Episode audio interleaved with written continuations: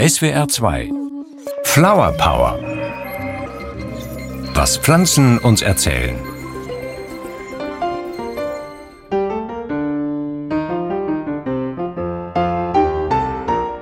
Ein rundes, offenes Gesicht, strahlend und freundlich. Die Sonnenblume ist eine echte Sympathieträgerin.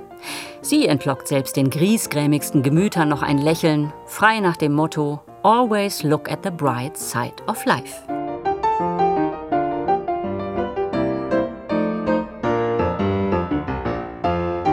Bis zu zwei Meter hoch kann sich die Sonnenblume gen Himmel recken. Eine Metapher für den Menschen, der das Licht ebenfalls zum Leben braucht. Der Barockkomponist Gottfried Heinrich Stölzel hat die Sonnenblume deshalb für eine Hymne auf die Sonne genutzt.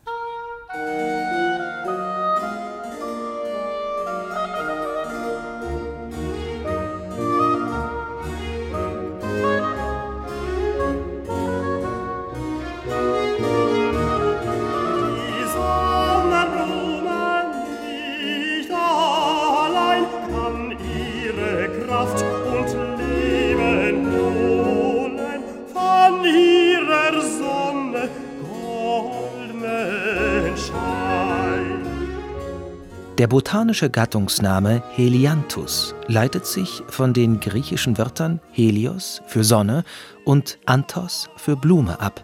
Schon in Ovids Metamorphosen taucht der Name Helianthus auf. Klytia liebt Apoll, der aber verschmäht sie.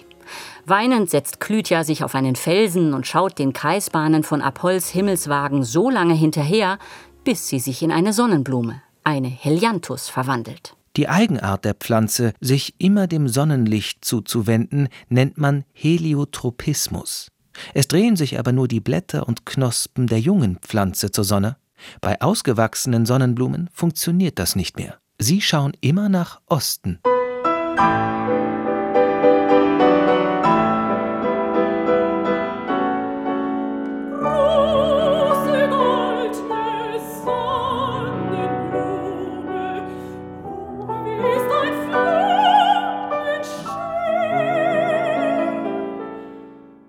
Wie ist dein Flammen schön, schmachtet der Komponist Robert Stolz.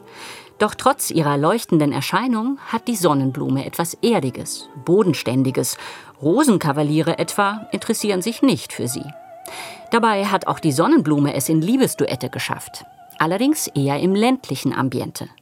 Johann Strauss Operette Jabuka spielt während des Apfelfests auf dem serbischen Land. Vasil verliebt sich in Anita und gesteht hingerissen, da sah er, wie im Tale die Sonnenblume stand, zu ihr war er mit einem Male in Lieb entbrannt. Da sah er, wie im Tale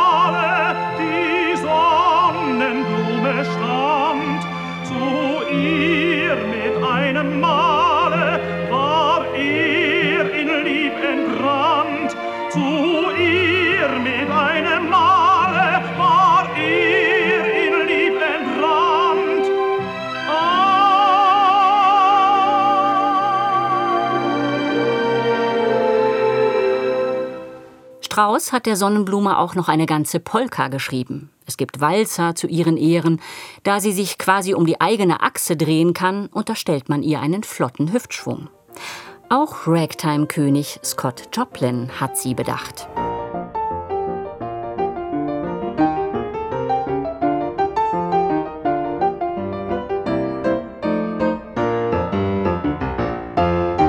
Lässig swingende Sonnenblume, natürlich auch das Symbol der Hippie-Bewegung. Wer jetzt aber denkt, Sonnenblumen seien Hedonisten, die immer nur nach dem Lustprinzip gieren, der irrt. Sonnenblumen haben eine ausgeprägte soziale Ader. Ihre tellergroßen Blüten sind für Insekten und Vögel nämlich das reinste Schlemmerbuffet. Und auch wir Menschen ernähren uns von ihr. Die Sonnenblume ist eine Ölpflanze, die weltweit die drittgrößte Anbaufläche einnimmt, nach Sojabohnen und Raps. Ja, wir saugen die Sonnenblume auch ganz schön aus. Der englische Poet William Blake zeigt in einem seiner Gedichte ein schwer erschöpftes Exemplar. Ach Sonnenblume, heißt es da, ermüdet bist du von der Zeit, die du damit zugebracht hast, den Schritten der Sonne zu folgen. Rafe Vaughan Williams hat daraus den Abgesang eines lebensmüden Menschen gemacht, samt klagender Oboe.